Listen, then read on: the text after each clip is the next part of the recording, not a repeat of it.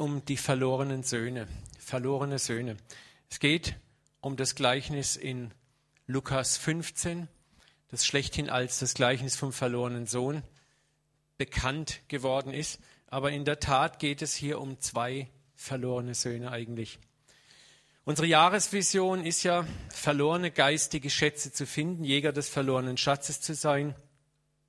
Und ein Schatz, den wir äh, auch immer wieder leicht verlieren, den wir auch immer wieder finden müssen, ist im Kern diese Wahrheit, wie sieht der Vater mich und wie sehe ich den Vater. Das war jetzt auch im Worship sehr schön ausgearbeitet worden, so gerade diese Vaterliebe.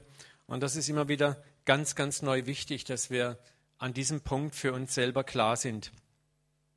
Durch den Fall des Menschen im Paradies und seine geistige Trennung vom Gott selber und die Lügen, die der Widersacher permanent über Gott und uns ausspricht in unserem Geist, ist unsere Sicht auch auf den Vater oft massiv verzerrt, auch bei Christen. Es ist interessant, wenn man mal 1. Mose 3,9, 30 Sekunden nach dem Sündenfall, ne, äh, liest.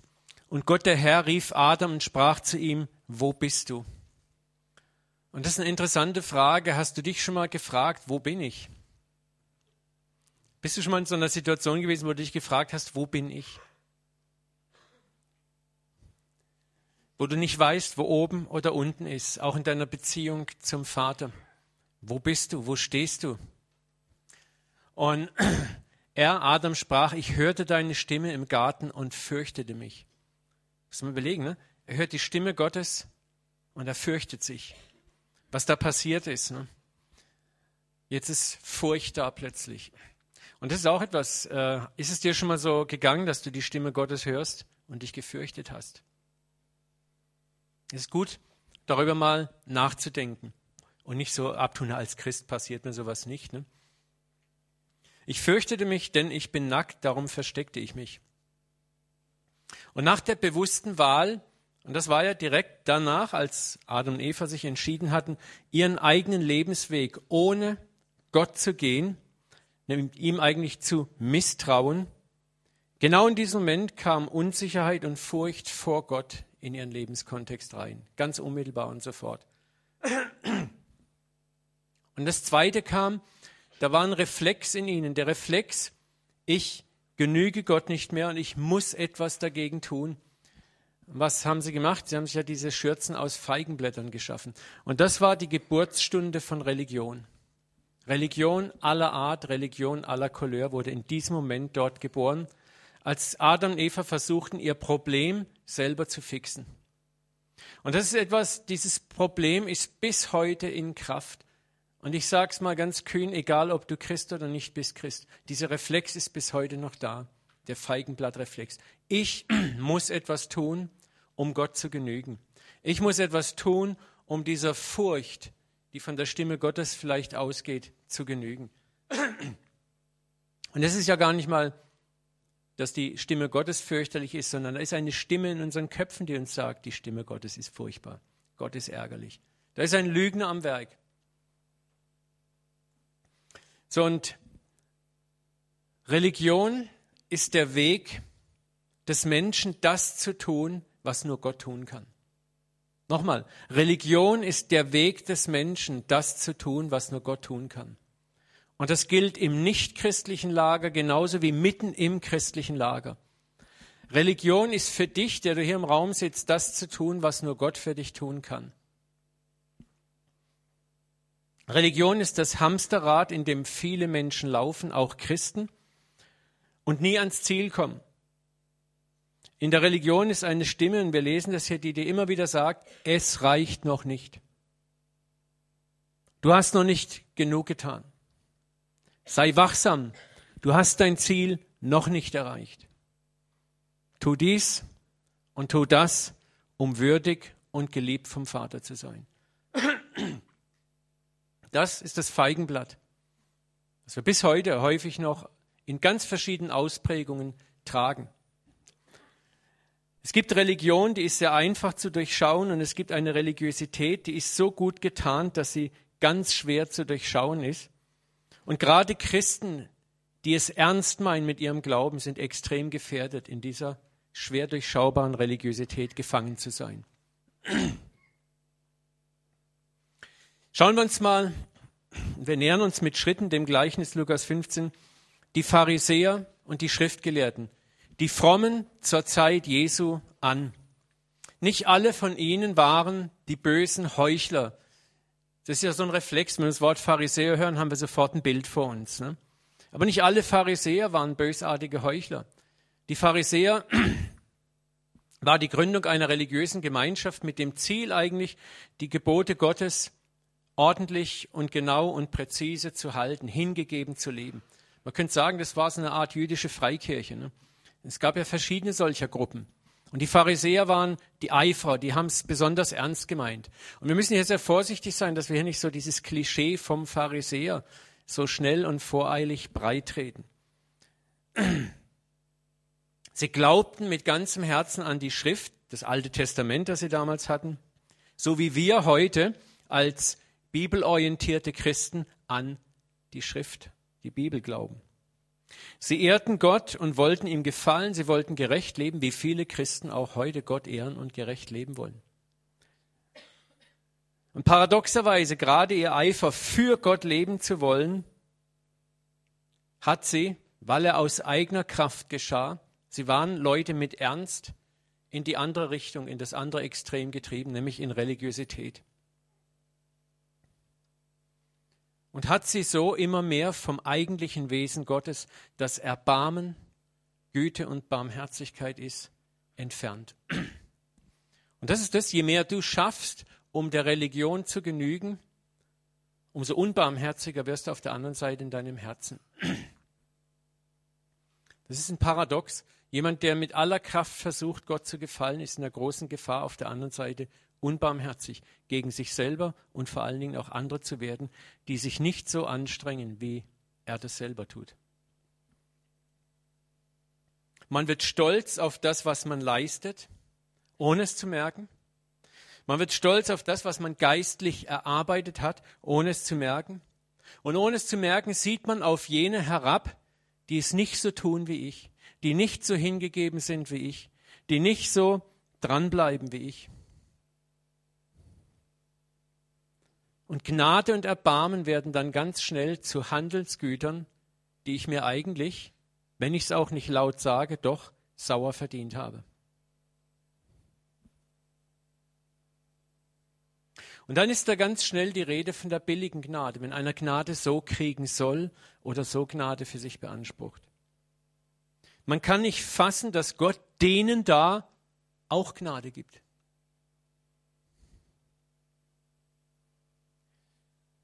Und ich reite da bewusst auch darauf rum, weil wenn wir jetzt zu diesem Eingangsvers unseres Gleichnisses der verlorenen Söhne kommen, eines der schönsten Gleichnisse in der ganzen Bibel überhaupt, Lukas 5, wenn wir nur Lukas 15 hätten, die Kapitel aus Lukas 15, hätten sonst nichts, wüssten wir alles über das Vaterherz Gottes, über seine Liebe, über Erlösung und Erbarmen und wie Gott tickt.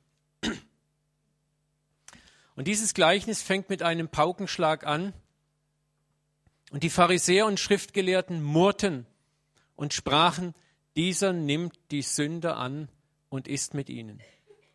Er, Jesus, sagte aber zu ihnen dieses Gleichnis und sprach. So, wir bleiben mal hier stehen. Ich lese jetzt nicht das ganze Ding erstmal vor. Wir kennen das ja alle. Wir werden das portionsweise äh, immer wieder uns da reinarbeiten. Wir sehen hier gewissermaßen zunächst mal die Ausgangslage.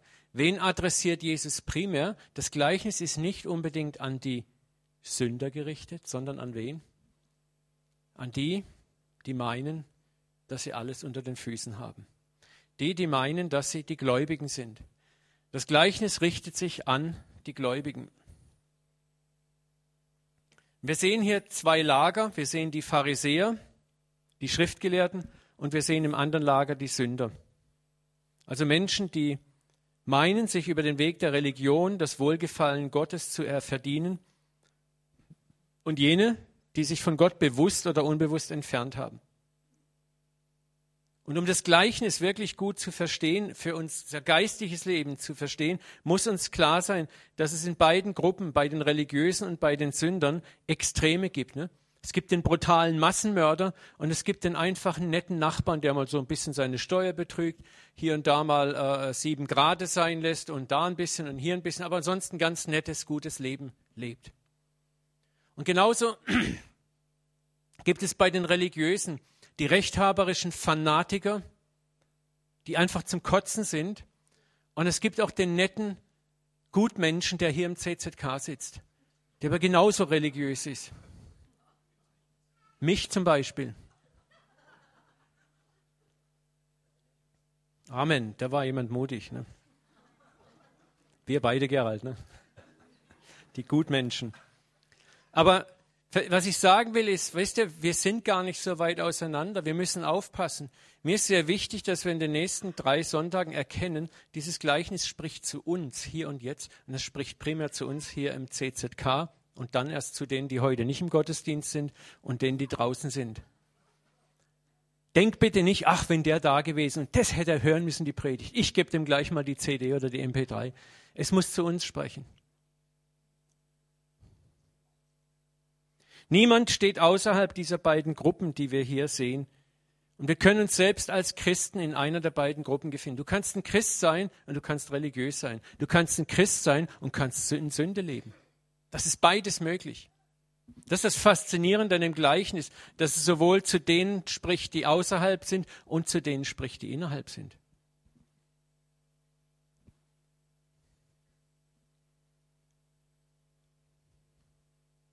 Niemand von uns steht außerhalb dieses Gleichnisses.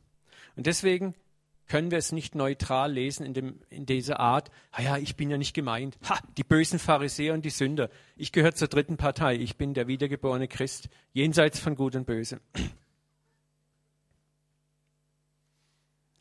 Ein anderes Problem ist, dass dieses Gleichnis Lukas 15 in der bibeltreuen oder evangelikalen Szene oft nur auf die Umkehr des reuigen Sünders zu Gott reduziert wird. Es ist das Standardgleichnis, das man benutzt, um den Sünder doch zu sagen, schau, wie gut Gott ist, kehr doch um. Gott empfängt dich. Das ist sicher eine Möglichkeit, dieses Gleichnis zu deuten, aber ich kann euch garantiert sagen, es, ist, es war niemals die Intention von Jesus. Deswegen hat er das Gleichnis nicht ausgesprochen. Er hat das Gleichnis primär zu wem gesprochen? Er sagte zu ihnen. Wen? Den Pharisäern und Schriftgelehrten. Er sprach es nicht zu den Sündern, sondern er sprach zu den Frommen über dieses Gleichnis. So, und deswegen ist sehr wichtig, dass wir sagen als Christen auch heute, dieses Gleichnis geht in erster Linie uns an. Uns, die wir hier sitzen.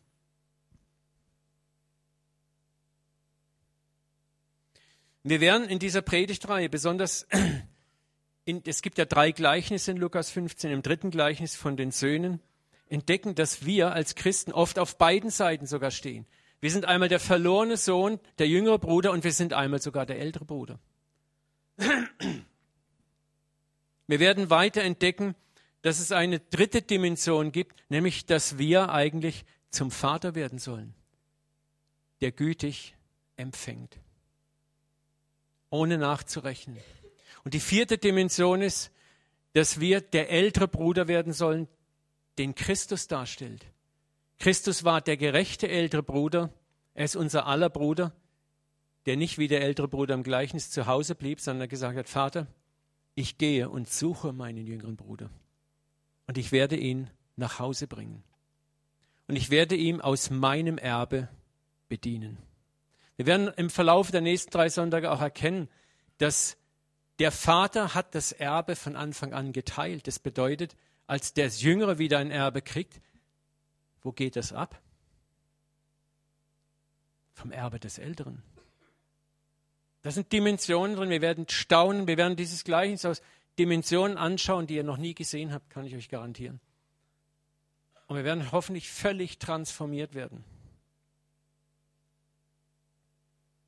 Und wie gesagt, der Hauptadressat des Gleichnisses sind wir.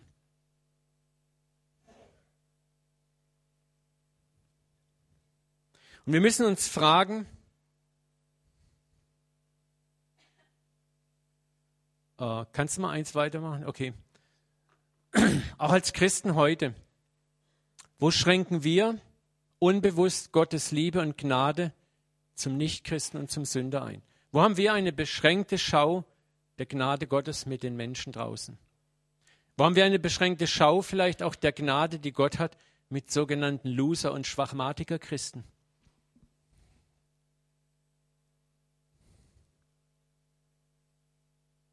Mal ganz ehrlich, ne? wo haben wir so unsere Rankings? Wo schränken wir heute Gottes Erlösungshandeln durch unsere Theologie und Lehrmeinung ein? Wir wissen ganz genau, wer gerettet wird und wer nicht. Wirklich? Ja doch. Spannendes Thema. Ich kann dir nur so viel sagen, Gott wird auch da unseren Sinn noch mächtig durcheinanderwirbeln.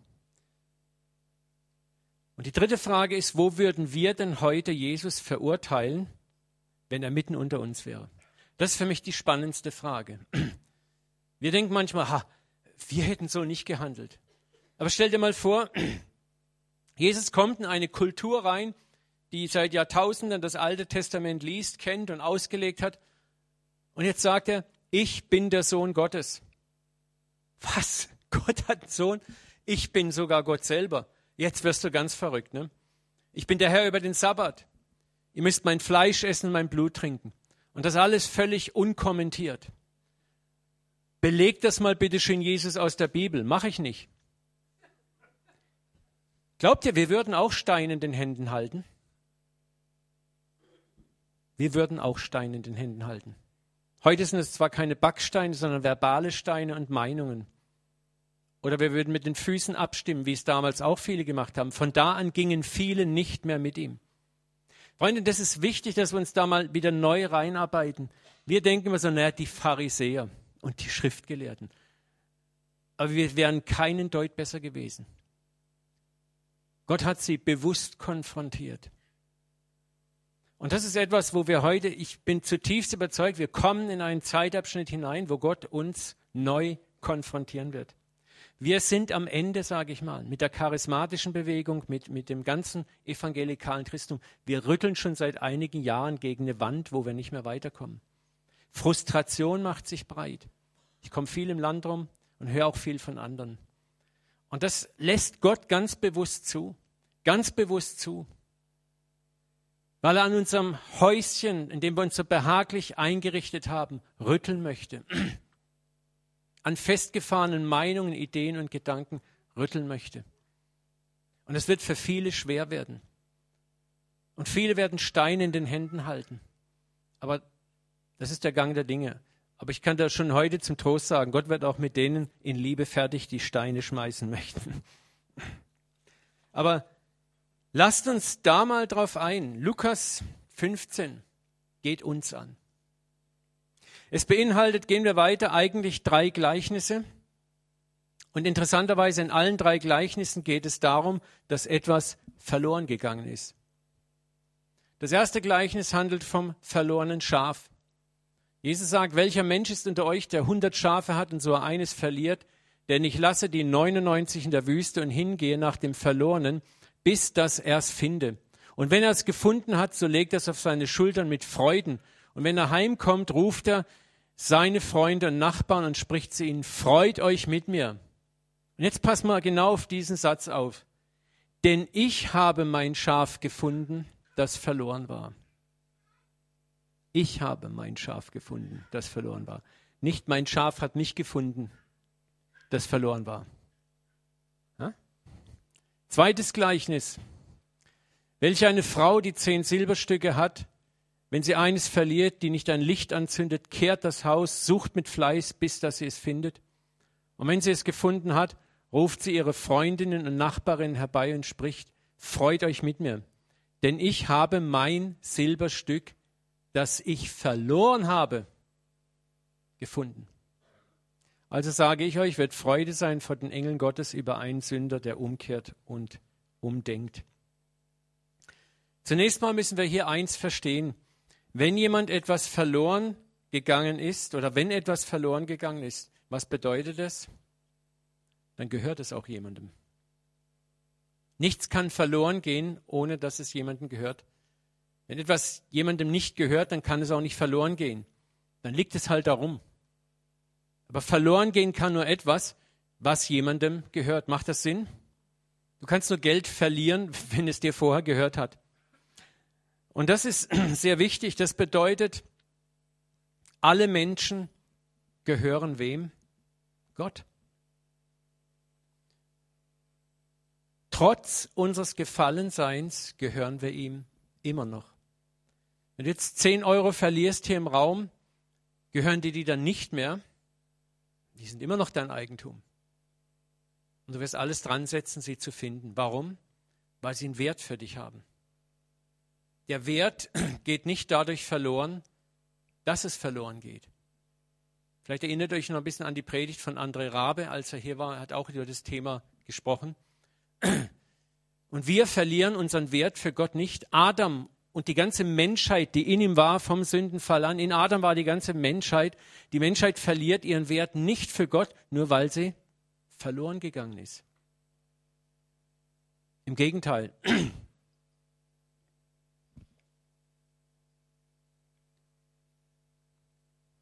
Was sagt die Bibel? Den Vers habe ich jetzt nicht, dann gehe ich nochmal zurück. Ich lese es einfach vor. Johannes 3,16.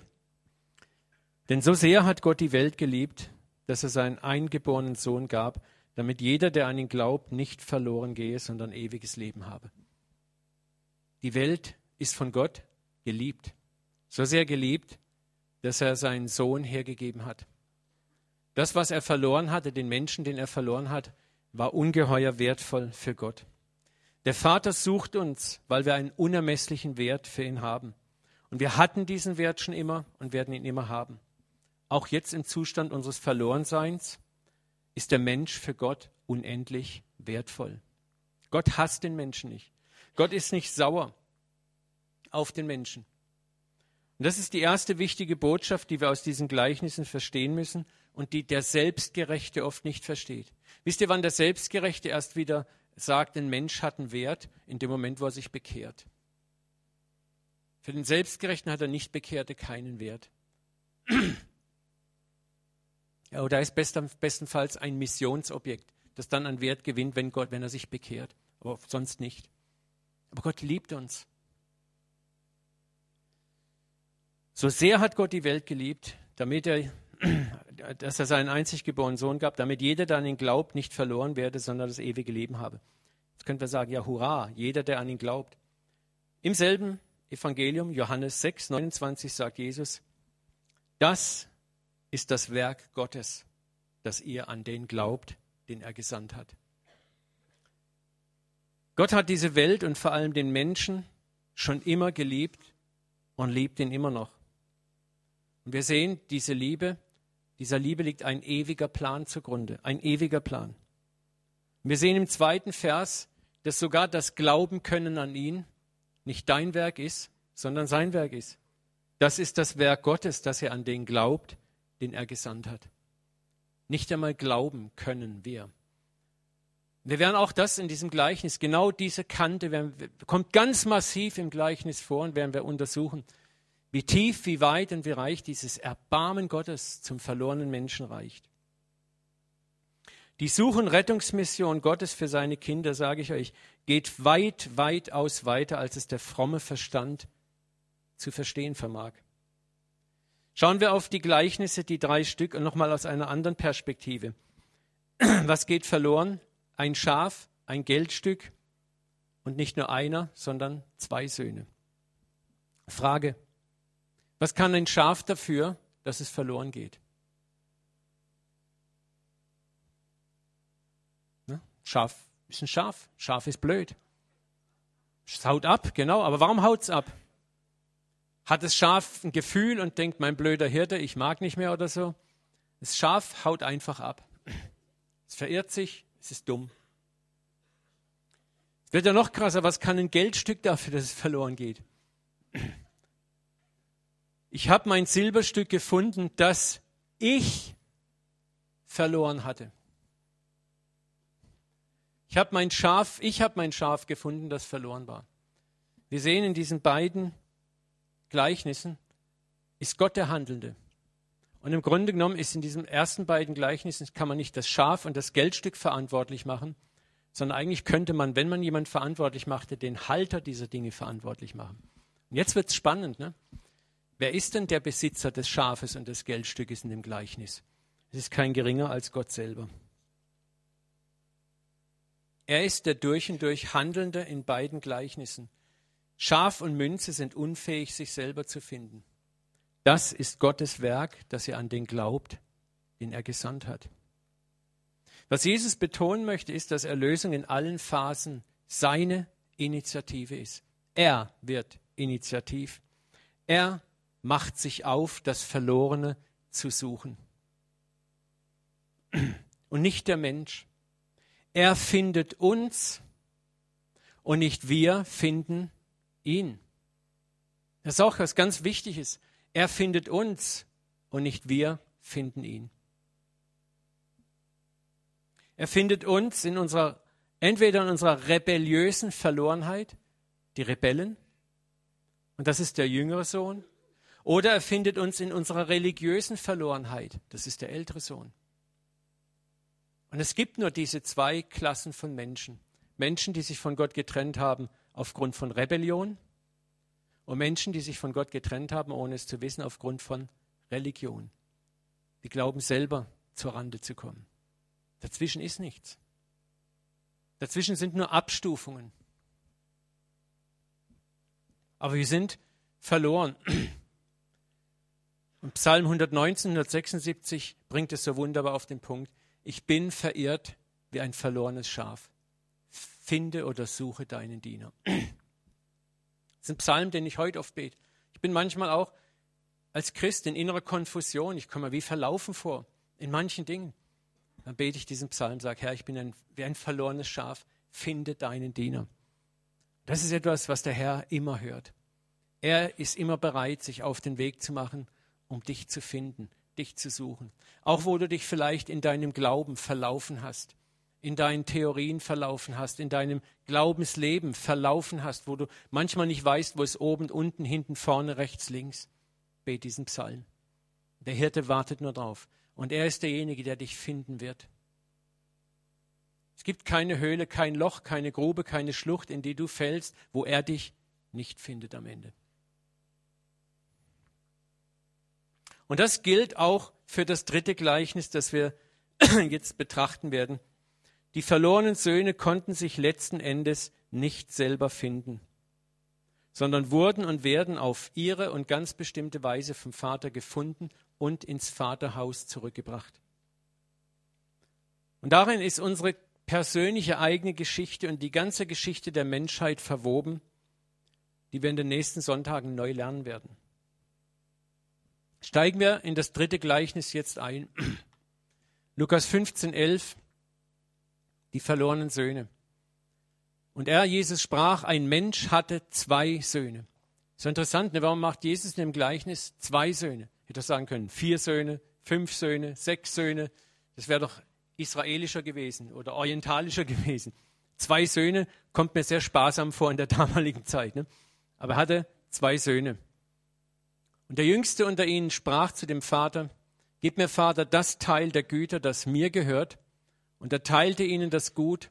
Und nicht lange danach sammelte der jüngste Sohn alles zusammen, zog ferne über Land und daselbst brachte er sein Gut durch mit Prassen. Ich mag dieses Gemälde. Es ist eine ganze Gemälderei. Ich will da mal so ein paar, mit Judiths Hilfe, vielleicht so ein paar großformatige Drucke machen. Die werden wir oben aufhängen in den nächsten drei Wochen, dass ihr einfach mal vor diesen Bildern ein bisschen meditieren könnt. Das ist da wie der Junge. Er kriegt da die fette Geldbörse vom Vater und das sieht man vielleicht im Bild nicht, aber wenn das Original siehst, der Vater schaut ihn voller Liebe an. Und der Junge krallt so nach dem Geld und ist schon auf dem Rückwärtsgang. Ne? Aber der Vater sieht ihn voller Liebe an. Und das Gleichnis beginnt, wie gesagt, mit der Bemerkung zwei Söhne. Und hier liegt auch der Rahmen für dieses Gleichnis und die Akteure. Es sind nämlich zwei Akteure. Einmal der in Religion verloren und das ist der da, der so gleichgültig zum Fenster rausguckt. Ja, ja, mein jünger Bruder. dieser Spinner. Ich weiß ganz genau, was passieren wird. Aber es ist sein Problem, nicht meins. Es ist interessant, dieses Gemälde hat eine tolle Dynamik, ne? dieses Weggucken. Ich nehme keinen Anteil, der ist doch mir egal. Und dann hast du da den anderen. Man kann auch sehen, wie er so, so auf den Vater guckt, naja, Alter, ist ja gut, ich habe dich gern, aber ich bin ja echt froh, dass ich endlich abhauen kann. Und das ist der, der in Rebellion verloren geht. Und die ganze Menschheit kannst du in diese zwei Gruppen teilen.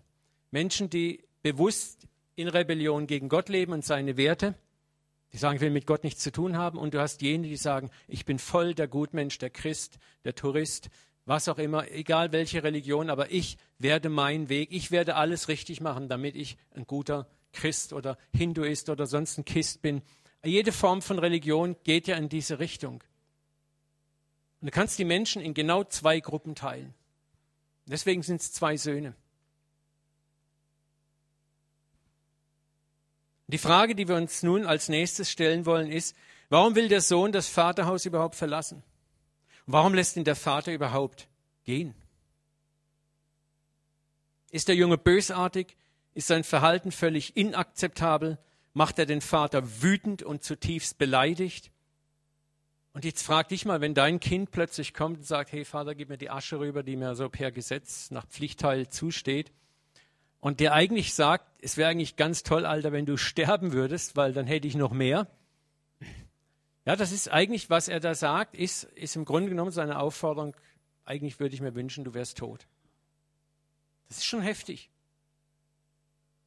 Und versetz dich mal selber in die Lage rein, wie würdest denn du reagieren? Würdest du so bereit, würde ich sagen, klar, beteiltes Erbe. Oder würde nicht erstmal die Standpauke kommen, das Moralisieren kommen, das Ermahnen kommen und das auf gar keinen Fall. Ich und mein hart verdientes Geld und du, ich kenne dich doch ganz genau, solange du deine Füße unter meinen Tisch und so weiter. Ne? Also ich hätte nicht so reagiert. Aber wir verstehen das Gleichnis nur, wenn wir begreifen, hier passiert etwas, das offensichtlich von langer Hand geplant ist. Etwas, das paradoxerweise sein muss. Dieses Gleichnis weist direkt zurück ins Paradies zu Adam und Eva. Wie der Sohn auch haben die ersten Menschen von Gott Fähigkeit und Möglichkeit bekommen, eine Wahl zu treffen, ob sie ihr Leben mit dem Vater oder ohne den Vater auf eigene Faust und eigene Regie leben wollen. Und das erste Menschenpaar entscheidet sich für ein Leben nach eigenen Regeln, anstatt mit und für Gott zu leben. Und sie kriegen auch ein Erbe mit auf den Weg. Wisst ihr was?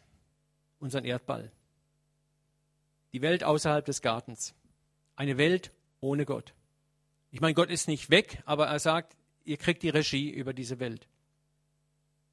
Während der Erbe, das Erbe des Sohnes, Reichtum des Vaters ist, ohne die Weisheit des Vaters. Und beide Geschichten nehmen ihren bekannten Lauf in einer Spirale nach unten. Aber was wir hier festhalten, verstehen müssen, ist sehr wichtig, um das Wesen des Vaters und unser Gefallensein zu verstehen. Seine Liebe nochmal zum Menschen hat nie aufgehört, auch nicht nach dem Fall. Dieser Vater hat, hat, war mit seinem Sohn nicht fertig, nachdem er das Portemonnaie eingesteckt hat. Er war nicht sauer, angekekst. Er hat ihn bestimmt nicht angebrüllt. Ich habe das schon ein paar Mal gesagt. Lass dich ja nie mehr blicken. Wenn du durch diese Tür gehst, brauchst du nie mehr durch diese Tür zu mir kommen, egal was mit dir los ist. Wir sind geschiedene Leute. Das haben wir alle wahrscheinlich schon irgendwo mal irgendwie erlebt. Das ist das typisch Menschliche. Aber wir sehen davon und hören davon nichts. Der Vater war weder beleidigt noch enttäuscht. Und ich sage dir noch etwas, der himmlische Vater war über Adam weder enttäuscht noch beleidigt. Viele Prediger interpretieren das ja immer gerne so, und Gott war so enttäuscht, und Gott war so verzweifelt, und Gott war traurig. Aber ich sage dir etwas, Jesus Christus ist das Lamm, das vor Grundlegung der Welt geschlachtet wurde. Hoppla, Offenbarung steht es, ne? 13, 8. Wieso? Das Lamm, das vor Grundlegung der Welt geschlachtet wurde? Bevor ein Mensch gebaut war, war das Lamm Christus schon geschlachtet? Hoppla, was bedeutet das? Gott wusste etwas, was Adam gar nicht wusste, denn es gab ihn noch gar nicht. Gott wusste, dass Adam daneben langen wird und dass es nötig sein wird, hierfür Vorsorge zu treffen. Der Vater wusste, dass der Sohn eines Tages kommt und sagt, Papa, rück die Asche raus. Das Grundmotiv Gottes für dieses Handeln ist und bleibt Liebe. Liebe zu seinen Kindern. Und die Liebe Gottes drängt sich nicht auf. Die Liebe Gottes erzwingt sich nicht mit Gewalt und mit Drohungen. Das ist eine ganz wichtige Lektion, die wir lernen müssen, auch im Umgang mit anderen Menschen, im Umgang mit unseren eigenen Kindern. Liebe drängt sich niemals auf, Liebe manipuliert niemals, Liebe wird niemals mit Drohungen und Gewalt operieren.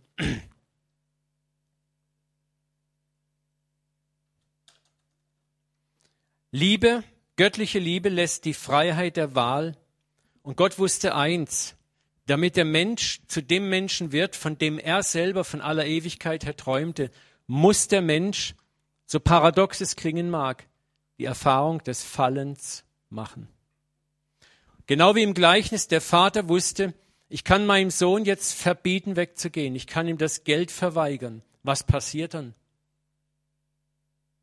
Bekämpft er damit die Rebellion, die offensichtlich ist im Herzen seines Sohnes? Bekämpft er damit die Idee im Kopf des Sohnes, der sagt, ich weiß, wie man richtig cool und gut lebt und nicht so spießig wie mein Alter? Kriegt er das damit raus? Ich werde in eine Erziehungsanstalt stecken. Ich werde einen Privatlehrer arrangieren, der ihm diese Flausen austreibt. Es funktioniert nicht. Was funktioniert? Der Vater wusste, jetzt, heute ist der Tag gekommen, wo ich meinen Sohn loslassen muss. Er muss jetzt durch die Schule der Erfahrung. Und da war der Moment, wo Gott im Paradies sagte, so, und jetzt ist der Moment gekommen, wo ich meinen Adam, den Menschen, den ich geschaffen habe, den ich so sehr liebe, loslassen muss. Er muss jetzt durch die Schule der Erfahrung gehen. Und die Schule der Erfahrung wird ihm am Ende in meine Liebe zurückbringen. Und nichts anderes. Und deswegen ist dieses Gleichnis so kosmisch, so universal, so gewaltig. Für uns auch. Absolut wichtig. Der Vater weiß, dass er mit Zwang nichts erreichen wird und dass aus Zwang auch keine Reife kommt, die echt ist. Er weiß, dass das bloße Belehren und Warnen vor den Folgen nichts nützt und dass nur die bittere Erfahrung tiefe, echte Einsicht bringt. Ich möchte euch einen interessanten Vers, den ihr vielleicht noch nie im Alten Testament gelesen habt, mal zeigen. Jeremia 2, 19 bis 20. Du strafst dich selbst mit deiner Bosheit und züchtigst dich selbst mit deinem Abfall und sollst Guck mal genau dieses Wort an. Und sollst erfahren, erfahren, erfahren, nicht lernen, erfahren, erfahren und einsehen, einsehen, erfahren und einsehen. Du sollst erfahren und einsehen, wie böse und bitter es ist, den Herrn, deinen Gott, zu verlassen und mich nicht zu fürchten, spricht der Herr der Herrscher. Denn von all das her hast du dein Joch, damit ist Israel gemeint, zerbrochen und deine Bande zerrissen und gesagt, ich will nicht dienen. Israel ist ein Bild für uns, für uns alle. Dieser Vers zeigt einmal mehr auch unsere aktuelle Weltsituation. Gott muss gar nicht richten. Wir müssen uns nicht darüber gucken, wie können wir Fukushima am besten in die Offenbarung und ins Buch Daniel einbauen, sondern dieser Vers zeigt einmal mehr, du strafst dich selbst. Mit deiner Bosheit züchtigst du dich selbst und mit deinem Abfall. Damit ist gemeint, mit deinem Weggehen von meinen Werten. Und das ist nicht ein Gott, der jetzt wütend und zornig ist. Das ist halt so ausgedrückt im Alten Testament. Aber in Wirklichkeit sagt Gott, schau mal, jetzt siehst du, wohin deine Independency, deine Unabhängigkeit dich bringt. Gott muss kein Gericht üben. Wir besorgen das im allerbesten Falle sehr gut, effektiv für uns selber. Und ich sage dir nicht nur die Nichtchristen, sondern auch wenn du als Christ, als wiedergeborenes Kind Gottes, auch da sind wir oft rebellisch und religiös, unsere Wege gehen, ist es nicht Gott, der richtet, sondern es sind die Folgen unseres Handelns, die wir oft essen. Und an diesen Früchten hoffentlich etwas, zumindest so ein bisschen ansatzweise mal zum Nachdenken kommen. Das ist das, was hier heißt, du sollst erfahren, und das Großartige ist Einsehen. Was bedeutet denn Einsehen? Einsehen bedeutet, ich erkenne etwas. Ich lerne etwas.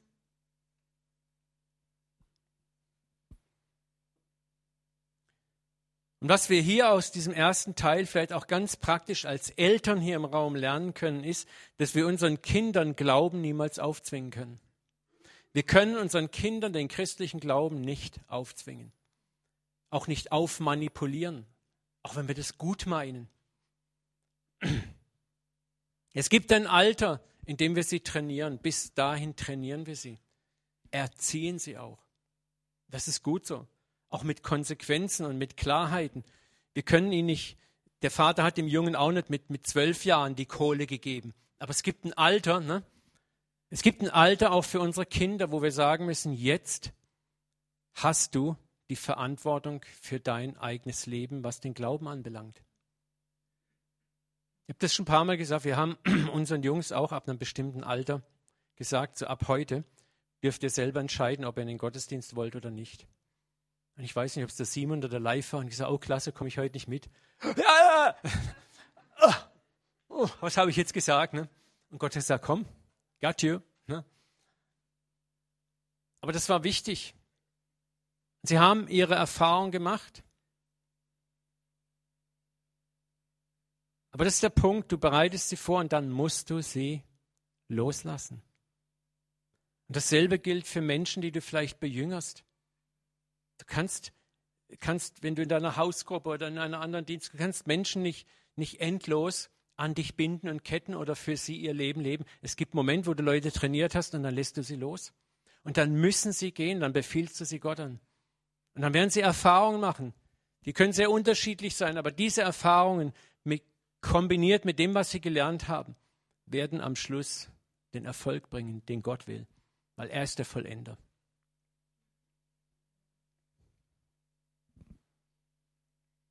Und wenn wir sie nicht loslassen, dann haben wir höchstens ein paar religiös dressierte Äffchen. Und dann gehen sie die andere Richtung, nicht in die Rebellion, sondern dann gehen sie in die Sünde der Religion rein. Dann dressieren wir Pharisäer, die dort eben auch daneben liegen, die das Ziel auch nicht erreichen. Also siehst, ob du so oder so machst, lass sie los und lass sie in die Hände Gottes fallen. Amen. Ja, seid nicht so ganz überzeugt, ne? aber das Leben wird euch das schon zeigen. Gehen wir weiter im Gleichnis. Lukas 15, 14, 20. Da er nun all das Seine verzehrt hatte, wurde eine große Teuerung durch das ganze Land und er fing an zu darben. Und er ging hin und hängte sich an einen Bürger des Landes, der schickte ihn auf seinen Acker, die Säue zu hüten. Und er begehrte seinen Bauch zu füllen mit Träbern, die die Säue aßen, und niemand gab sie ihm. Da kam er zu sich selbst und sprach, wie viel Taglöhne hat mein Vater, die Brot die Fülle haben, und ich verderbe im Hunger? Ich will mich aufmachen, zu meinem Vater gehen und zu ihm sagen, Papa, ich habe gesündigt gegen den Himmel und vor dir, ich bin hinfort nicht mehr wert, dass ich dein Sohn heiße, mache mich zu einem deiner Tagelöhner. Und er machte sich auf und kam zu seinem Vater. In diesem Abschnitt sehen wir die direkten Folgen des Lebens außerhalb der Gebote und Weisungen und Weisheiten des Vaterhauses. Die Früchte der eigenen Ideen werden sichtbar und für den Sohn spürbar, schmerzhaft spürbar. Und es ist eine vollkommene Parallele zur Geschichte der Menschheit. Wir sind dabei auch als Menschheit das Erbe des Vaters, diese Erde, diesen Planeten und seine Potenziale immer mehr zu ruinieren. Weil wir ohne die Lebensbezüge Gottes leben. Nochmal, der Vater sandte seinem Sohn kein Gericht hinterher. Der Vater schickte nicht die Teuerung in dem Land. Der Vater sorgte nicht dafür, dass das Geld schneller alle ging, dass bei den Prostituierten eine Preisexplosion war, ne? sondern äh, das war ein ganz natürlicher Lauf der Ginge, das, das Geld ging aus.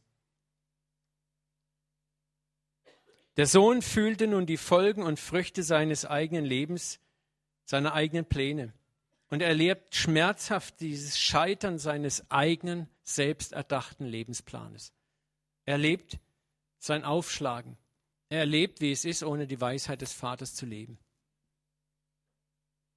Und das ist interessant, jetzt aufgeschlagen am Boden seiner Träume, beginnt ein schmerzhafter Prozess des Nachdenkens. Und hier ist ein ganz großer theologischer Fehler oft drin. Viele verwechseln das, was hier beschrieben ist, mit so einer richtig herzzerreißenden tiefen Buße, mit der Wiedergeburt, wo der Sünder umkehrt. Und ich kann euch sagen, das ist es eben nicht. Was hier passiert, ist zunächst mal nur das Erfahren der eigenen Not. Es kommt zu einer Art Umdenken, einer Art Buße, wie man sie auch häufig im Krieg in Schützengräben findet, in Krankenhäusern, wenn du die terminale Botschaft einer Krankheit kriegst, oder in sonstigen aussichtslosen Notlagen bei untergehenden Schiffen, wo die Menschen plötzlich sagen, Gott, wenn du mich hier rettest, dann werde ich dir für immer dienen. Bekehrungen, die meistens von sich selber getragen werden und so lange nur anhalten, bis die Not vorbei ist. Und es ist überaus wichtig, dass wir das Gleichnis auch hier geistlich korrekt verstehen. Echtes tiefes Umsinnen, Umkehren, Herzensbuße, Neugeburt kommt von Gott und nicht von uns. Niemals aus uns selber. Nochmal, Jesus antwortete und sagte, das ist das Werk Gottes, dass ihr an den glaubt, den er gesandt hat. Es ist Gottes Werk. Weiter, Hesekiel 36, 26. Ich will euch ein neues Herz geben, nicht du. Ich will euch einen neuen Geist geben. Ich will das steinerne Herz aus eurem Fleisch wegnehmen und euch ein fleischendes Herz geben. Ich will meinen Geist in euch geben. Ich will solche Leute aus euch machen, die in meinen Satzungen wandeln, meine Rechte halten und danach tun. Es ist also durch und durch das Wort und Wirken Gottes an uns, das uns zur echten Umkehr bringt. Nicht wir selber. Schauen wir mal genau hin, was der Sohn bedenkt. Er sieht seine Not und pragmatisch erkennt er, dass es selbst den Angestellten seines Vaters besser geht als ihm und dass es ihm zu Hause besser gehen würde als in der Fremde. Du siehst hier nichts von einer herzzerreißenden Buße. Er redet nicht davon, oh, es tut mir so leid und, und Vater, wie habe ich dich verletzt, sondern es ist eher die Not, die ihn jetzt zwingt, nachzudenken. Ist auch interessant, er ist jetzt erst ist am Ende seiner Ressourcen und jetzt kommt erst das Nachdenken. Das Bild, das er vom Vater in sich trägt, ist das einer limitierten Liebe. Ihm ist klar, dass er versagt hat. Ihm ist klar, dass er nach seinen eigenen Berechnungen äh, nicht mehr erwarten könnte als einen Tagelöhnerjob und den auch nur, wenn er sich entsprechend demütigt. In dieser ganzen Ansage ist eigentlich sehr viel Berechnendes drin. Wir werden das in der nächsten Predigt noch enorm vertiefen. Es ist immer noch dieses Selbste, diese menschliche Selbstgerechtigkeit da, die versucht durch Selbstbestrafung, ich bin es nicht wert, Mitleid zu erwecken oder wenigstens etwas Milde zu erlangen in der Gestalt, dass ich wenigstens einen Tagelöhnerjob bei meinem Vater kriege. Der Sohn ist noch weit, weit entfernt davon, das Herz des Vaters völlig zu verstehen und die Liebe des Vaters zu begreifen. Wir werden nächsten Sonntag sehen, als er sein Sprüchlein aufsagt, reagiert der Vater überhaupt nicht auf diesen Spruch. Er hört, scheint diesen Spruch gar nicht mal anzunehmen, anzuhören. Aber wir werden das nächsten Sonntag tiefer betrachten. Seine Umkehr ist zunächst mal ein Akt menschlicher Religiosität. Es ist ein Deal mit dem Vater. Papa, ich bin es nicht mehr wert, aber könnten wir vielleicht einen hm, Deal haben? Tagelöhner, 400 Euro Job bei dir, hm? vielleicht so eine kleine Hütte dort am, am Gartenrand.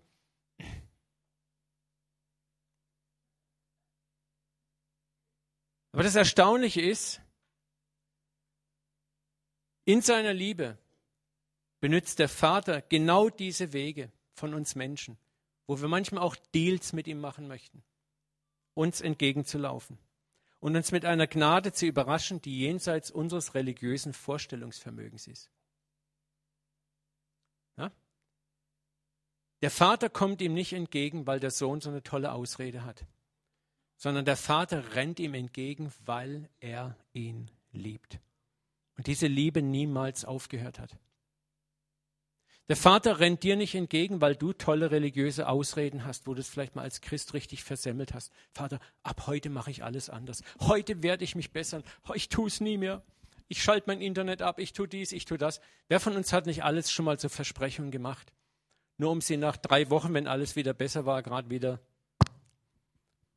Und Gottes Liebe zu uns ist ungebrochen. Und wir meinen manchmal, wir haben ihn rumgekriegt. Nur um dann wieder erneut verzweifelt zu sein, weil wir wieder versagen. Und da werden wir nächstes Mal sehr viel drüber sprechen, über diese ganze Thematik. Es wird sehr stark um uns gehen. Aber fassen wir nochmal zusammen.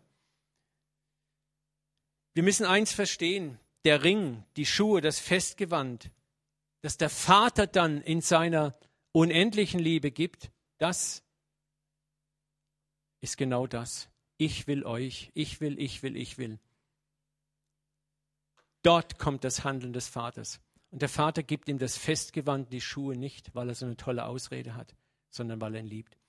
Der Vater tut uns nicht von neuem geboren machen, weil wir so tolle religiöse Ausreden haben oder uns so endlich mal bekehren möchten, sondern weil er uns liebt. Ist schwer zu verstehen für viele. Aber der Sohn wurde nicht von Liebe und tiefer Reue zurückgetrieben. Er wurde zurückgetrieben durch seine bittere Not. Und das ist das, was wir verstehen müssen. Er wurde zurückgetrieben durch seine bittere Not. Und das ist die Realität, die wir nicht übersehen dürfen. Und diese Ecke wird im Gleichnis manchmal völlig falsch gedeutet. Das Erbarmen des Vaters wird als Belohnung für seinen Bußspruch angesehen. Und das ist nicht so.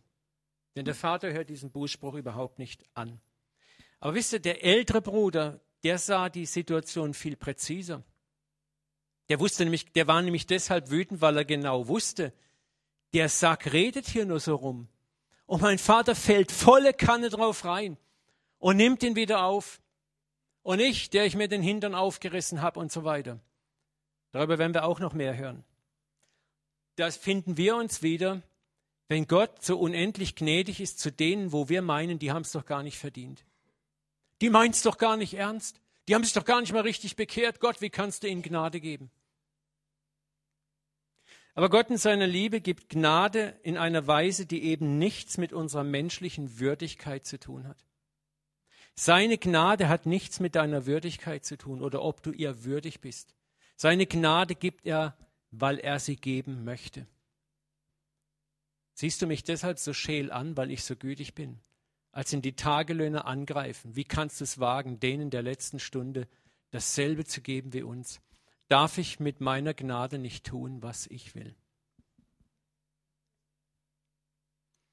Er gibt sie aus Güte und Barmherzigkeit.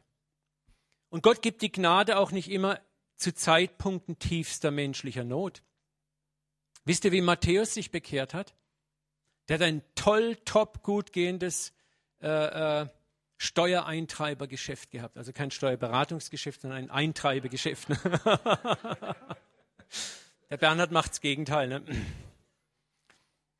Aber was, wie, wie hat sich Matthäus bekehrt? Wer weiß es?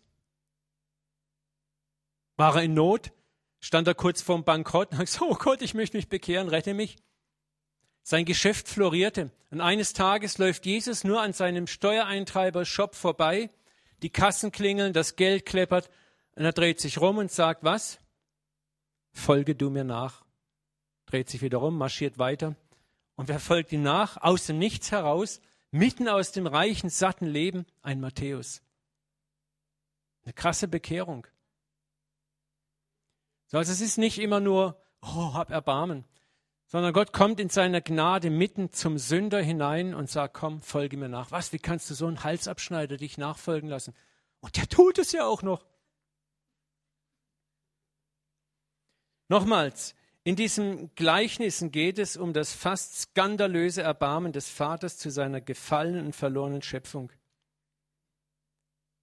Und Jesus erzählt es nicht den Sündern, sondern den vermeintlich Frommen denen, die sich anmaßen, selber gerecht zu sein. Denen, die dieser Gnade nicht glauben konnten, weil sie meinten, Gnade kann man sich verdienen. Und ich möchte hier abschließen. Und wir werden nächsten Sonntag diese Rückkehr des verlorenen Sohns aus der eben gesagten Perspektive noch genauer betrachten. Denn da ist so viel Gnade drin, auch für unser eigenes Christenleben. Was passiert denn auf dieser Reise zurück zum Vater? Was geht in dem Sohn vor? Was passiert, als der Vater rauskommt? Da ist so viel Gnade drin, auch für uns, für unser aktuelles christliches Leben. Ich kann dir nochmal sagen, dieses Gleichnis hat wahnsinnig viel auch mit dir und mir jetzt in unserem aktuellen Leben zu tun. Weil wir laufen auch als Christen immer wieder noch vom Vaterhaus weg. Und es ist so schwer, oft zum Vaterhaus zurückzukommen. Und wir sind oft wie der verlorene Sohn auch und basteln uns alle möglichen frommen Ausreden und Versprechungen zusammen. Aber der Vater hört dir gar nicht zu. Er sieht dich, er liebt dich, er hat dich schon immer geliebt und er wird nie aufhören, dich zu lieben. Und er wird nie aufhören, seine Hände nach dir auszustrecken. Lass uns mal beten. Vater, wir danken dir für diesen Einstieg in diese Serie. Und ich bete, Vater, auch wenn es eine, eine, eine mehr lehrhafte Predigt ist, Vater, dass du unser Herz erreichst. Wir wollen dich preisen für deine unendliche Gnade, dein unendliches Erbarmen, deine unbegreifliche Güte. Vater, danke, dass wir Gnade niemals mit menschlichen Maßstäben messen können. Und dass wo immer wir unseren Metermaß anlegen, es einfach nicht passt. Vater, ich bete, dass du uns auch heute Abend hier im Raum neue Zuversicht schenkst. Vater, du siehst, wo vielleicht der eine oder andere selber von zu Hause von dir weggelaufen ist, innerlich. Vater, wo, wo wir müde geworden sind, wo wir desillusioniert sind, wo wir uns irgendwo wegbewegt haben von dir. Und, und wir möchten gerne zurück und wir wissen gar nicht wie. Vater, und wir legen uns auch Ausreden zurecht. Wir legen uns religiöse Entschuldigungen zurecht. Wir versuchen, unser Kleid ein wenig zurechtzurücken, glatt zu bügeln. Vater, und du rennst uns entgegen. Wir kapieren das noch gar nicht. Du kannst es kaum erwarten, Vater, uns in deine Arme zu schließen. Und ich bete heute Abend, dass du neu deine Liebe in unser Herz ausgehst, Vater. Dass wir nicht im Kopf, sondern im Herz verstehen können, wie sehr wir geliebt sind, von aller Ewigkeit her. Vater, und wie sehr du diese Welt liebst, Vater. Dass du nicht voll Hass und voll Wut und voll Zorn und voller Enttäuschung auf diese Welt schaust, sondern voller Erbarmen. Dass du über diese Welt dasselbe aussprichst wie über Ninive. Sollte ich mich nicht erbarmen über diese große Stadt mit mehr als 120.000 Menschen, die nicht wissen, wo rechts und wo links ist. Und auch über das viele Vieh. Du bist ein Gott solch großen Erbarmens, selbst im Alten Testament, Vater. Und dafür preisen und loben wir dich. Vater, und ich bete, dass wir mehr und mehr Menschen des Erbarmens werden, dass wir Botschafter deiner Gnade werden. Vater, dass wir anstatt uns aufzuregen, wem du gnädig bist, uns freuen, wem du gnädig bist.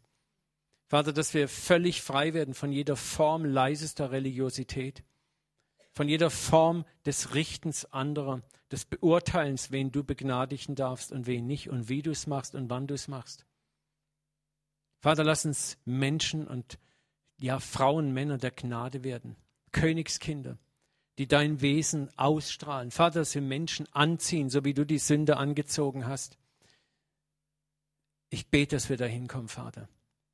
Und ich bete, dass du jetzt dieses Wort versiegelst, Herr, dass du uns in den nächsten Sonntagen richtig fett einseifst in deiner Liebe. In Jesu Namen. Amen. Amen.